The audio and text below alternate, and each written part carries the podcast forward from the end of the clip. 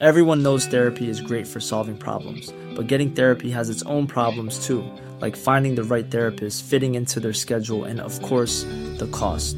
Well, BetterHelp can solve those problems. It's totally online and built around your schedule. It's surprisingly affordable too. Connect with a credentialed therapist by phone, video, or online chat, all from the comfort of your home. Visit betterhelp.com to learn more and save 10% on your first month. That's BetterHelp, H E L P.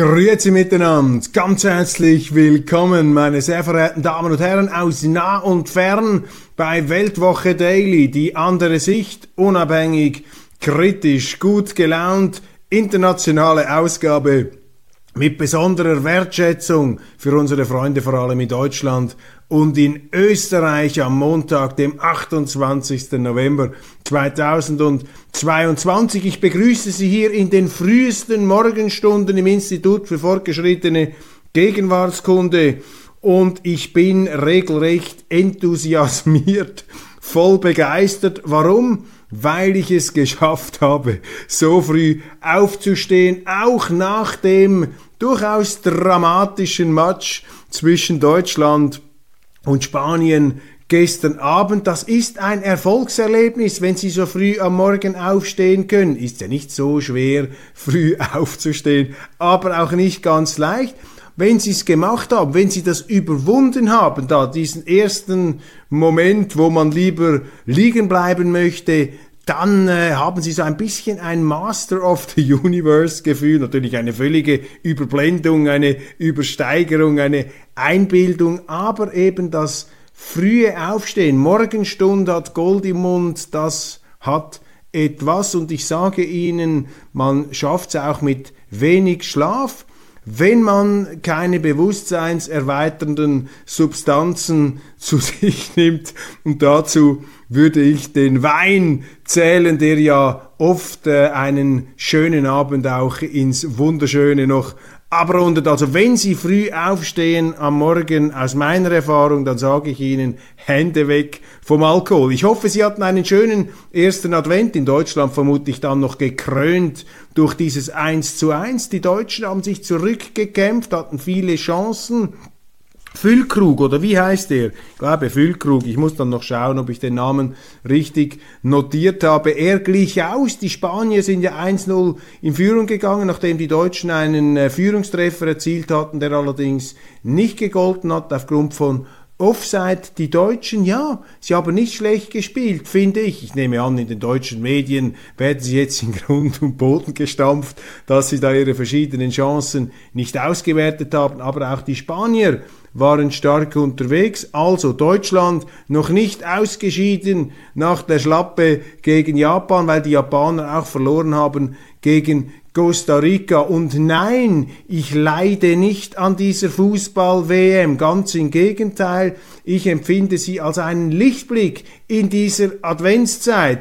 In dieser Adventszeit, in der wir uns sowieso freuen dürfen. Wir freuen uns auf das, was kommt. Wir tauchen ein in diese besinnliche Atmosphäre der Weihnachtsmärkte, der Besorgungen, auch der Jahresendstress umgibt uns, aber irgendwie berührt er uns nicht, weil wir eintauchen einerseits in die Ewigkeitsahnung, die ja mit der äh, Geburt des Gottessohnes zusammenhängt, das ewige Leben. Gleichzeitig wird uns aber Ende Jahr auch unsere eigene Endlichkeit bewusst.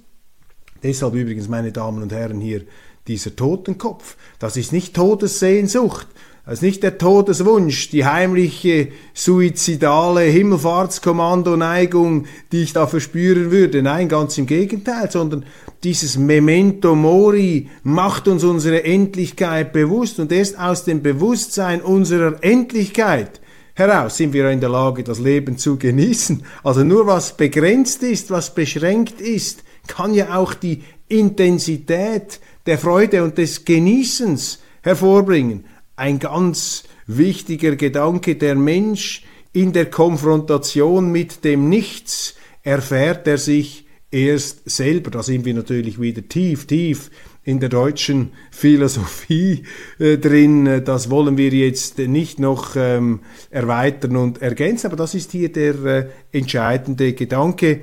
Ich wünsche Ihnen eine wunderbare, eine besinnliche Adventszeit, in der Sie eben zwischen Endlichkeit und Ewigkeit etwas dieses äh, zum Teil unwirkliche Adventsgefühl genießen können und eben auch die Lichtblicke sehen. Wir haben ja hier das Adventslicht der Zuversicht äh, traditionsgemäß im Studio bereits angezündet. Buchempfehlung Heinrich August Winkler Wie wir wurden, was wir sind, eine kurze Geschichte der Deutschen. Ich habe das am Wochenende mit großem Gewinn und großem Genuss gelesen, bewundernswert, wie Heinrich August Winkler in äh,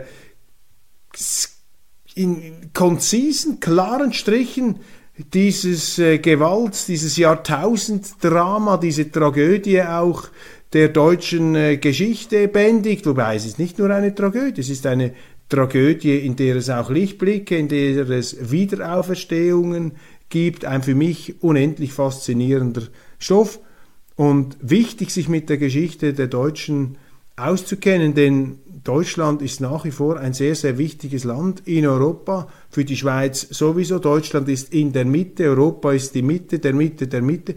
Und wenn man dieses Buch liest, dann sieht man, und ich glaube Heinrich August Winkler äh, versucht das auch zu würdigen, dass Deutschland ähm, trotz allen Exzessen auch der eigenen Geschichte, dieses ausgleichende Moment verkörperte oder stets auch danach suchte und dass es immer auch relevante Kräfte in Deutschland gab, die eben nicht die Konfrontation gesucht haben oder das äh, Größenrauschartige, sondern im Gegenteil die Rolle Deutschlands als westöstlichen Divan auch in der geistigen Führung vielleicht gesehen haben. Das merken wir heute, wenn es Politiker gibt oder Politikerinnen, die mit Armbinden an die Fußball-WM gehen, wie Nancy Faeser, mm, ja, deutsche Politiker mit Armbinde, ich habe das bereits gesagt, sind mir zutiefst unheimlich, ist auch unanständig, wenn sie da einfach mit äh, ja, nacktem Oberarm und so einer Binde an einer WM als Repräsentant der Bundesrepublik auftreten. Das ist eine Provokation gegenüber Katar. Da bleibt man lieber zu Hause. Und ich sage Ihnen, ähm, es ist viel fruchtbarer, wenn Sie positiv versuchen, auf diese Länder einzuwirken, anstatt immer mit dem Zeigefinger, äh, mit dem maßregelnden, äh, grimmigen Gesicht da in Erscheinung treten, sozusagen Schmerzensmenschen der Moral, die sich da hinstellen, um ein Zeichen zu setzen, was sie ja gar nichts kostet. Ganz im Gegenteil, die fahren dahin in ihren geschützten Karawanen und Cordons und werden dann wieder abgeschleppt und nach Hause ähm, eskortiert. Die riskieren ja gar nichts nichts, das ist nichts.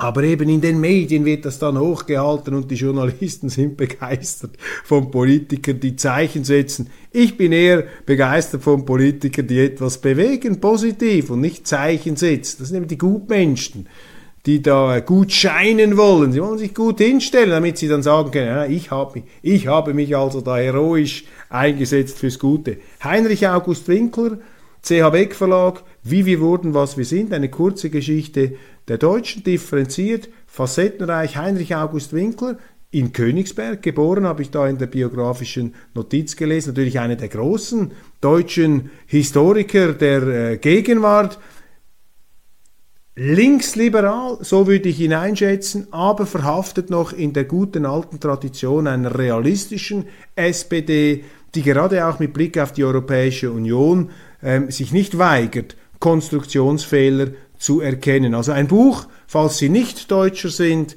sehr erhellend, sehr lehrreich, da haben Sie einen großen Grenznutzen, wenn Sie es lesen. Und wenn Sie Deutscher sind, ja, dann ist es die Wiederbesichtigung von vielen bekannten, mit vielleicht für Sie neuen, auffälligen Facetten. Auf jeden Fall für mich ein Buch, das ich mit Gewinn gelesen habe. Füllkrug, ja, Füllkrug heißt er tatsächlich, hält die Hoffnung am Leben Deutschland erreicht an der Fußball-WM ein 1 zu 1 gegen Spanien und kann noch weiterkommen. Wir leiden mit den Deutschen, mit am Rande des Ausscheidens gegen Japan, aber die Japaner haben eben aufs Dach bekommen von Costa Rica. Ich fand das einen ziemlich unterhaltsamen Match. Ich habe allerdings äh, mehr äh, in diesem Buch gelesen, als er lief, äh, nur in den intensiven Phasen, die waren aber spannend, der Finish auch gut. Die Deutschen hätten noch die eine oder andere Chance gehabt. Ich bin da kein guter Prognost. Ich kann nicht sagen, was in dieser Mannschaft drinsteckt, was sie noch alles erreichen kann. Aber ich glaube, es ist keine Zeitverschwendung, wenn man sich ihre Spiele anschaut. Für mich auch ein Fluchtweg aus den äh, Verstrickungen der Gegenwart, der Sport, diese WM. Ich finde das positiv.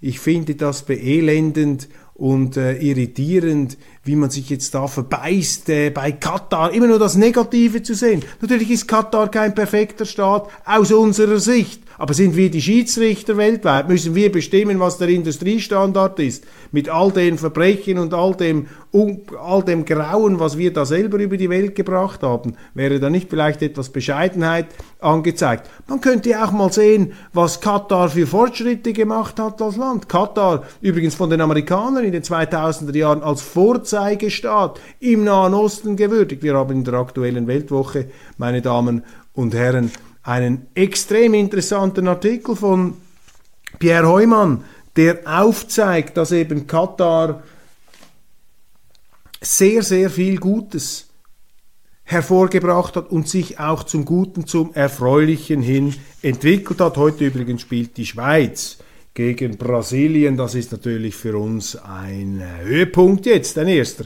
dieser WM. Übrigens, wenn wir schon bei der neuen Weltwoche sind, vergessen wir nicht, der Adventskalender, der Weltwoche Adventskalender, analog, digital, wunderbar gestaltet mit QR-Codes, aber Sie können auch auf der Webpage, wenn Sie kein Handy haben, direkt einsteigen. Jeden Tag eine Bibelweisheit, jeden Tag ein Bild und dazu die Deutungen des Theologen Gottfried Locher. Ein sehr großer Erfolg im letzten Jahr, den wir natürlich mit Freude hier wiederholen, beziehungsweise äh, nicht den Erfolg, das werden wir dann sehen, aber den Kalender, das ist auf jeden Fall eine gute Sache, weil es wichtig ist, dass wir hier die Leute nicht nur mit dem täglichen, äh, mit den Schaumkronen der Tagesaktualität vertraut machen, sondern dass wir als äh, Zeitung, als, als journalistisches Produkt, als Medium Zuspruch geben. Ich glaube, das ist etwas vom Wichtigsten heute, dass man auch als Journalist wieder Zuspruch ähm, tätigen sollte. Zuspruch in dem Sinn,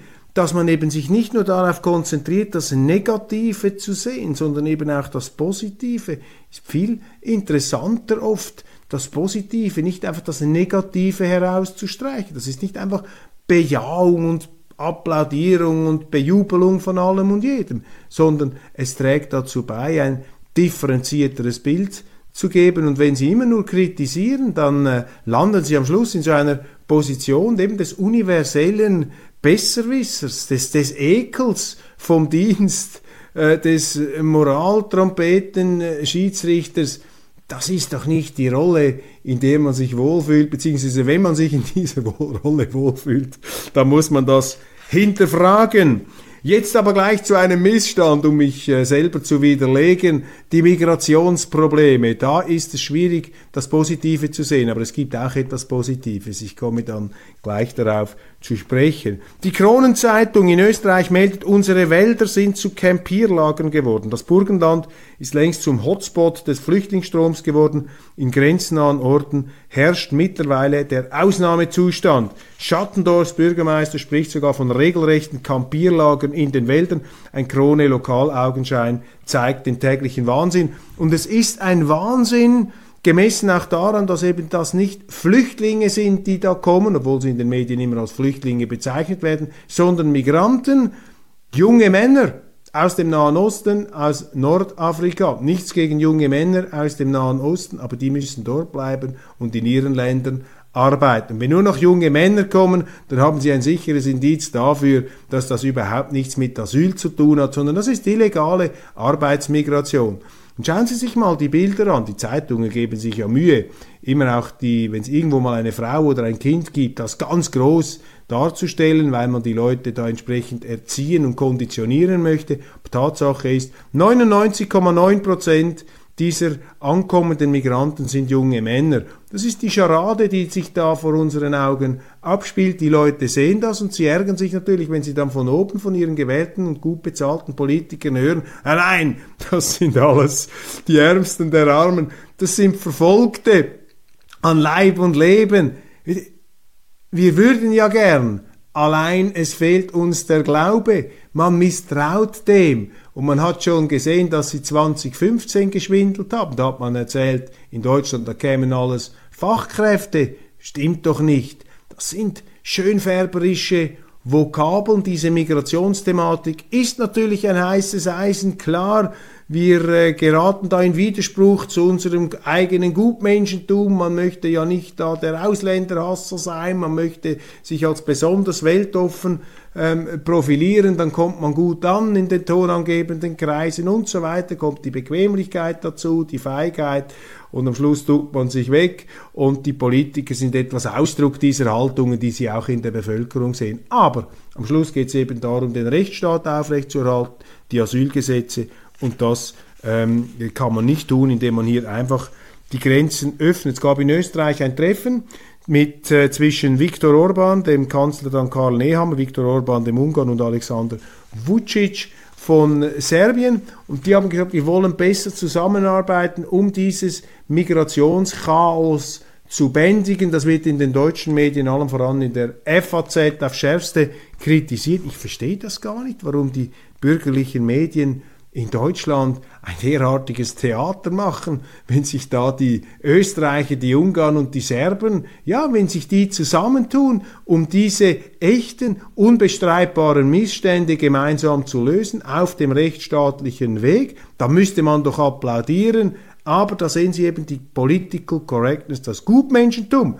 ist in den deutschen Medien der Industrie Standard, allerdings ein Industriestandard, den Sie sich nicht zu eigen machen sollten. Mit fünf Punkten will Nancy Faeser die Einbürgerung in Deutschland erleichtern. Das ist die äh, Politikerin, die deutsche Politikerin mit der Armbinde. Das ist mir zutiefst unheimlich, wenn deutsche Politiker, auch Politikerinnen mit der Armbinde herumlaufen, egal was auf diesen Armbinden steht. Ich finde, Art, finde diese Art der aufdringlichen, ostentativen, ideologischen Behelligung, das empfinde ich als zutiefst aggressiv, antiliberal, bevormundend und äh, das weise ich zurück in jeder Form. Und natürlich ist der gleiche Form von ideologischer Raserei, wenn auch hunderttausendmal verstärkt, schon in anderen Zeiten der deutschen Geschichte äh, zu sehen gewesen, aber das ist im Grunde aus der gleichen Wurzel kommend,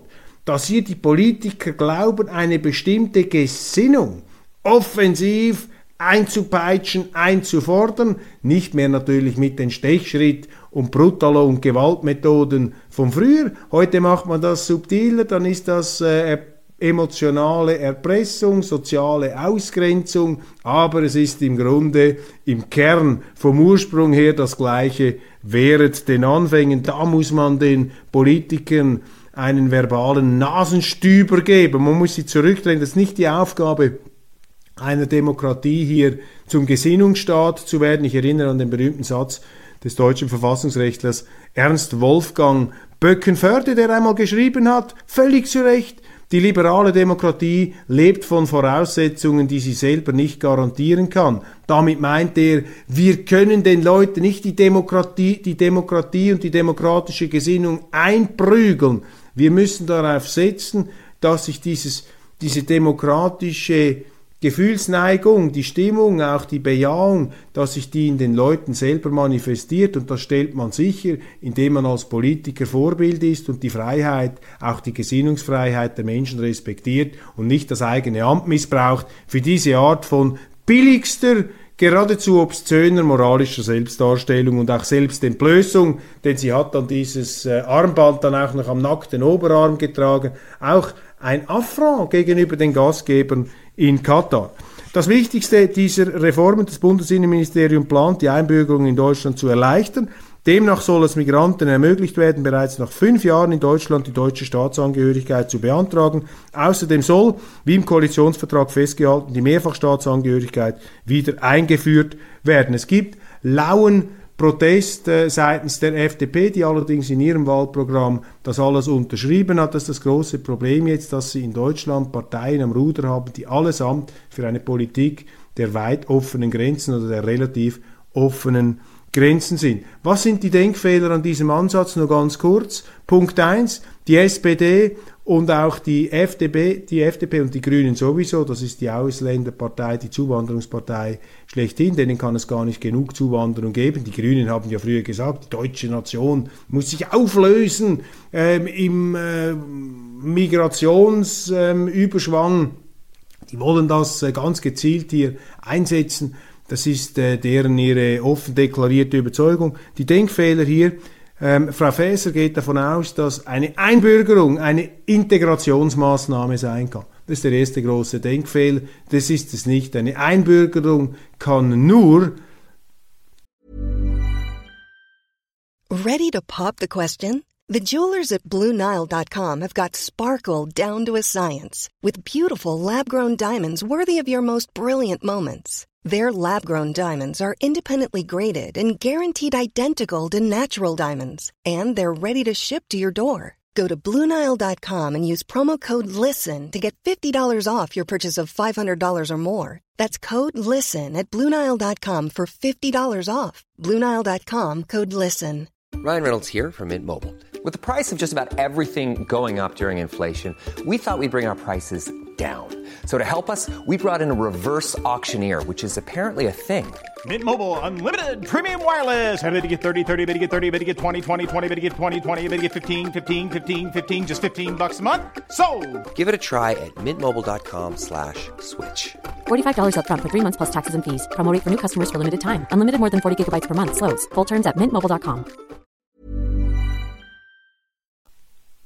Der Endpunkt einer gelungenen Integration sein, die zuallererst vom Migranten selber geleistet werden muss. Nicht der Staat muss sie dahin peppeln, dann ist auch schon falsch, wenn sie so eine Integrationsindustrie aufbauen, wie sie die in Deutschland haben. Deutschland läuft ja alles über den Staat, ist falsch.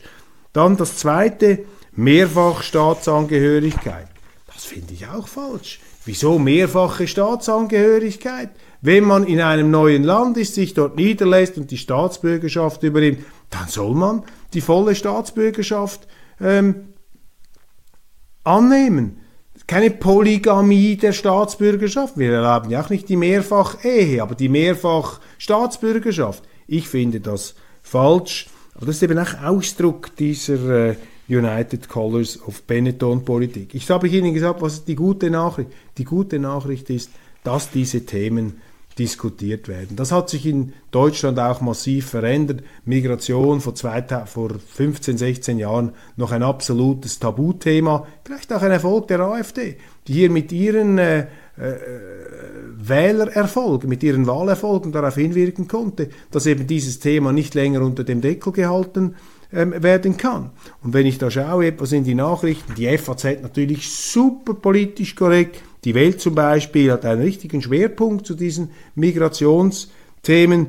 Die wachsende Flüchtlingszahl bringt unsere Gesellschaft an einen Kipppunkt, schreibt ein Autor. Das sind positive Signale aus den Mainstream-Medien oder rechtsstaatliche Konsequenz wird als inhumane Härte diskutiert. In der Debatte um Asyl und Migration gibt es eine Unwucht, findet Linda Teuteberg. Reformen würden regelmäßig als unvertretbar abgelehnt. Dabei müsste die Botschaft ankommen, dass nicht jeder nach Europa einreisen kann. Die FDP-Politikerin empfiehlt einen Blick nach Dänemark und Osteuropa. Ja, Linda Teuteberg, das ist für mich auch ein Lichtblick, wenn FDP-Frauen mit solchen äh, klarsichtigen Statements hervortreten. Ich habe vor einigen Jahren mal mit Christian Lindner über dieses Thema gesprochen. Da war also sehr, sehr wenig Verständnis da. Umso besser, dass sich das jetzt hier zu ändern scheint und möglicherweise auch unter dem Einfluss von Wolfgang Kubicki, der äh, Mann, das Orakel des Nordens mit dem Dreitagebart, der immer mal wieder hervortritt, mit Aussagen, die dann als skandalös empfunden werden von den äh, Inquisitorengesichtern und von den Schießschartenköpfen, von den Schießschartenaugen. Aber, aber er äh, dürfte vielen aus, dem, aus der Seele sprechen. Jetzt hat er gesagt, dass äh, diese Migrationspolitik da von Frau Faeser, die sei ein absolutes Stück aus dem Irrenhaus. Ja, jetzt ist nicht so ausgedrückt, weil wir sind ja hier eine Nachrichtensendung, eine Unterhaltungssendung, aber vielleicht äh, dürften ihm da doch noch einige zustimmen. Weitere Facette ähm, der äh, Migrationsthematik, Sie, Sie erinnern sich, ähm, diese verschiedenen Migrationsströme, die äh, konkurrenzieren sich ja gewissermaßen. Und wir hatten ganz am Anfang schon im Februar diesen fürchterlichen Fall da auf einem Schiff, wo ein, eine Ukrainerin von einem äh, Nordafrikaner äh, vergewaltigt worden ist. Da sind jetzt die Urteile gesprochen. Der Mann, ähm, beziehungsweise es waren mehrere, sind zu mehrjährigen Haftstrafen verurteilt worden. In der Europäischen Union, auch das ist ein Lichtblick. Heute haben wir nur gute Nachrichten. In der Europäischen Union wächst die Kritik an der amerikanischen Ukraine-Politik. Mehrere prominente EU-Politiker, darunter auch Josep Borrell, aber auch andere, ein Wirtschaftskommissar, sie haben gesagt, die Amerikaner würden einseitig von diesem Krieg profitieren, während die europäische Wirtschaft vor die Hunde geht. Jetzt sind ja die europäischen Politiker hauptsächlich selber dafür verantwortlich, dass das Haus dermaßen in Schieflage geraten ist. Aber das sind aus meiner Sicht jetzt mahnende Stimmen, die ich positiv bewerte, weil sie einfach zeigen, dass hier wieder eine Art Eigengewicht der Europäischen Union Gestalt anzunehmen scheint. Ich sage scheint, weil man nicht weiß, ob es dann bei diesen Worten bleibt, ob sie auch wirklich etwas machen, aber ich sehe das positiv. In diesem Zusammenhang übrigens habe ich in der Schweizer Sendung erwähnt ein großartiges Interview, das Bloomberg gemacht hat, Video, Sie können sicherlich auf YouTube schauen mit Henry Kissinger. Henry Kissinger, der erstaunlich optimistisch äh, die jüngsten Ereignisse kommentiert. Er sagt, der G20-Gipfel sei für ihn ein Indiz für ein anfangendes Brückenbauen nach einer äh, Zeit der reinen Konfrontation, dass die Amerikaner mit den Chinesen, auch wieder mit den Russen sprechen, dass es da neue Töne gibt, dass man sich der gemeinsamen schicksalshaften äh, Verbindungen äh, auf diesem Planeten wieder verstärkt bewusst wird. Er sagt auch, dass äh, mit Blick auf Russland, man solle sich da nicht ähm, davontragen lassen von Vergeltungs- und äh, Revanchegelüsten, sondern dass man das Ziel einer friedlichen Koexistenz in den Vordergrund stellen müsste. Dann sagt er etwas sehr Interessantes. Er sagt nämlich, dass auch europäische Urängste vor den Russen, die ja begründet sind vor dem Hintergrund auch des Kalten Kriegs und der Sowjetunion, die äh, lange Zeit eine Drohung äh, bildete, dass sie da mit einer gewaltigen Armee einmarschiert oder mit ihren Atomwaffen und so Druck ausübte auf die EU-Politik. Diese Druckkulisse, diese Machtkulisse, die sei massiv geschrumpft worden durch die ähm, Kriegsereignisse in der Ukraine, dass eben die Ukrainer natürlich massiv aufmunitioniert vom Westen, aber trotz allem, dass Putin, dass die Macht haben, vielleicht auch die Fanatiker im Kreml, zu denen ich Putin nicht zählen würde, dass die Fanatiker im Kreml, die Großmachtrussen, ähm, die Expansionsrussen, die äh, Warschauer Paktrussen, die Heimweh-Sowjets, dass die ähm, ähm, nun eines Besseren belehrt worden seien und dass die da in die Grenzen, in die Schranken gewiesen worden seien, dass gleichzeitig aber auch Europa erkannt habe, dass man vielleicht stärker sei, als man ursprünglich gedacht habe.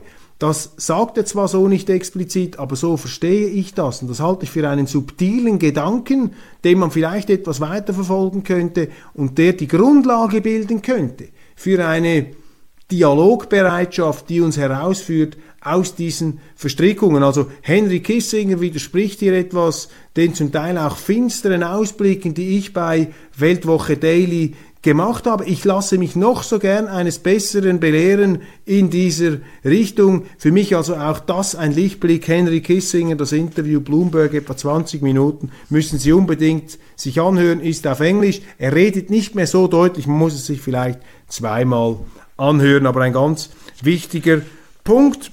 Dimitri Peskov, der Kreml-Sprecher übrigens, hat sich geäußert auf der Agentur Itar-Tass im russischen Fernsehen zum Entscheid des äh, EU-Parlaments, Russland als Terrorstaat zu verurteilen. Das ist etwas Anachronistisches. Das ist eben diese Vergeltungs- und Revanche-Sehnsucht, die Kissinger kritisiert. Er äh, nennt das ähm, ein riesiges Defizit an Professionalität die Resolution sei rechtlich nicht bindend und Moskau nehme sich die Verurteilung nicht zu Herzen, dass die ungezügelte Russophobie und der Hass auf Russland, so spricht sich Peskov aus, finde ich bemerkenswert. Ähm, wenn das ja stimmen würde, was wir über Russland lesen können, dann müssten ja die Russen solche Provokationen zum Anlass nehmen, um ihrerseits von Seiten des Kremls in eine Verbaleskalation einzusteigen, in entsprechende Kraftmeiereien. Sie tun das nicht. Auch kein schlechtes Zeichen. In China Aufbegehren gegen die Covid-Politik. Bemerkenswert, wie ist das zu beurteilen? Die Medien sehen darin natürlich schon den Anfang vom Ende von Xi Jinping. Vielleicht ist das noch etwas hochgehängt, aber es scheint doch etwas den Eindruck zu bestätigen, den ich in der äh, den ich habe und den ich hier auch schon geschildert habe, dass eben diese Politik der angezogenen Schrauben da, äh, diese kommunistische Machtausspreizung, dass die eben schlecht ankommt in einer Gesellschaft, die sich an die Segnungen der Marktwirtschaft gewöhnt hat. Taiwans China-kritische Präsidentin verliert die Regionalwahl. Bemerkenswert.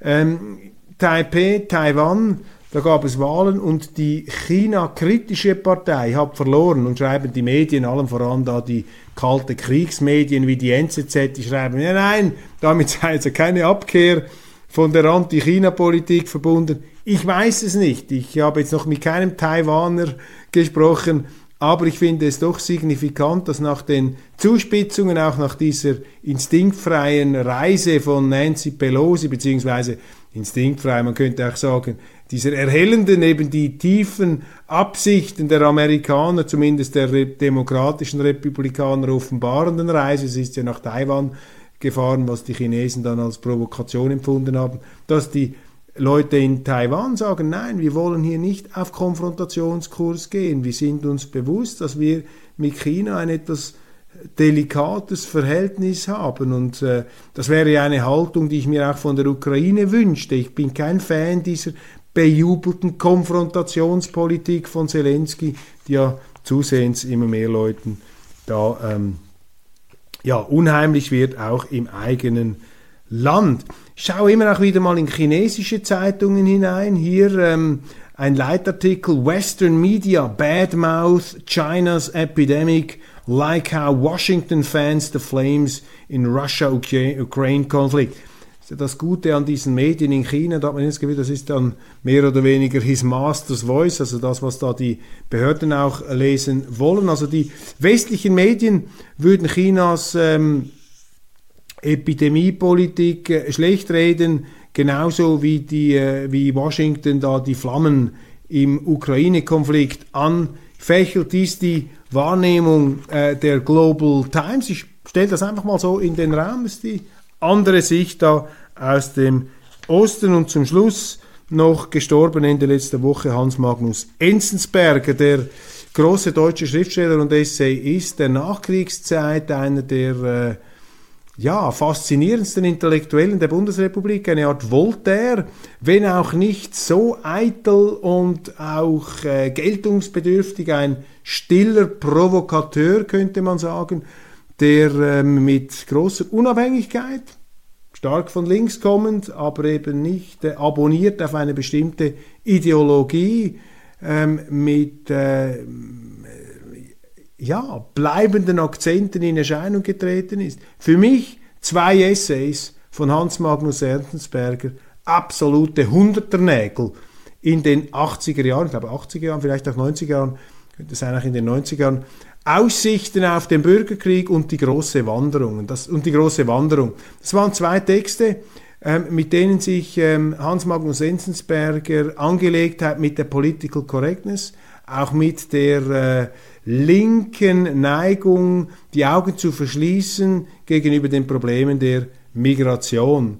Und er hat da massiv aufs Dach bekommen und mein Eindruck war, dass Hans Magnus Enzensberger, ein sehr sensibler, auch zerbrechlich wirkender Mensch, sich nachher etwas zurückgezogen hat. Er, er traute sich dann nicht mehr so in diese Zentraldebatten einzusteigen, wie er das noch in jungen Jahren getan hat. Also der Linke, dass sich der, sich der, dass sich, der sich etwas hinauswagt aus dieser linken Sphäre und dann die Intoleranz der Linken, vor allem der Kulturelite, zu spüren bekommt und als sensibler Mensch fehlt dem vielleicht dann äh, die Drachenhaut, um äh, dagegen weiter anzuschreiben. Er hat sich dann eher in die Miniaturen und in äh, Beobachtungen äh, sehr subtiler, auch feuilletonistischer Art geflüchtet ist vielleicht ein etwas starkes Wort, aber vielleicht doch ein bisschen zurückgezogen. Hans Magnus Enzensberger auch das Beispiel eben eines Linksintellektuellen, der, ähm, dem es nicht verziehen wurde von seinen linken Kollegen, dass er die Lebenslügen und Denkfehler der Linken aufgezeigt hat. Großer Respekt für Hans Magnus Enzensberg. Ich habe ihn ein paar Mal getroffen in München. Er hat mich auch ähm, ja, mal angeregt, ich solle eine Artikelserie schreiben über die ähm, großen rechtspopulistischen Parteien äh, damals in Europa, um den Leuten das etwas vorzustellen. Dieses Phänomen hat ihn auch fasziniert.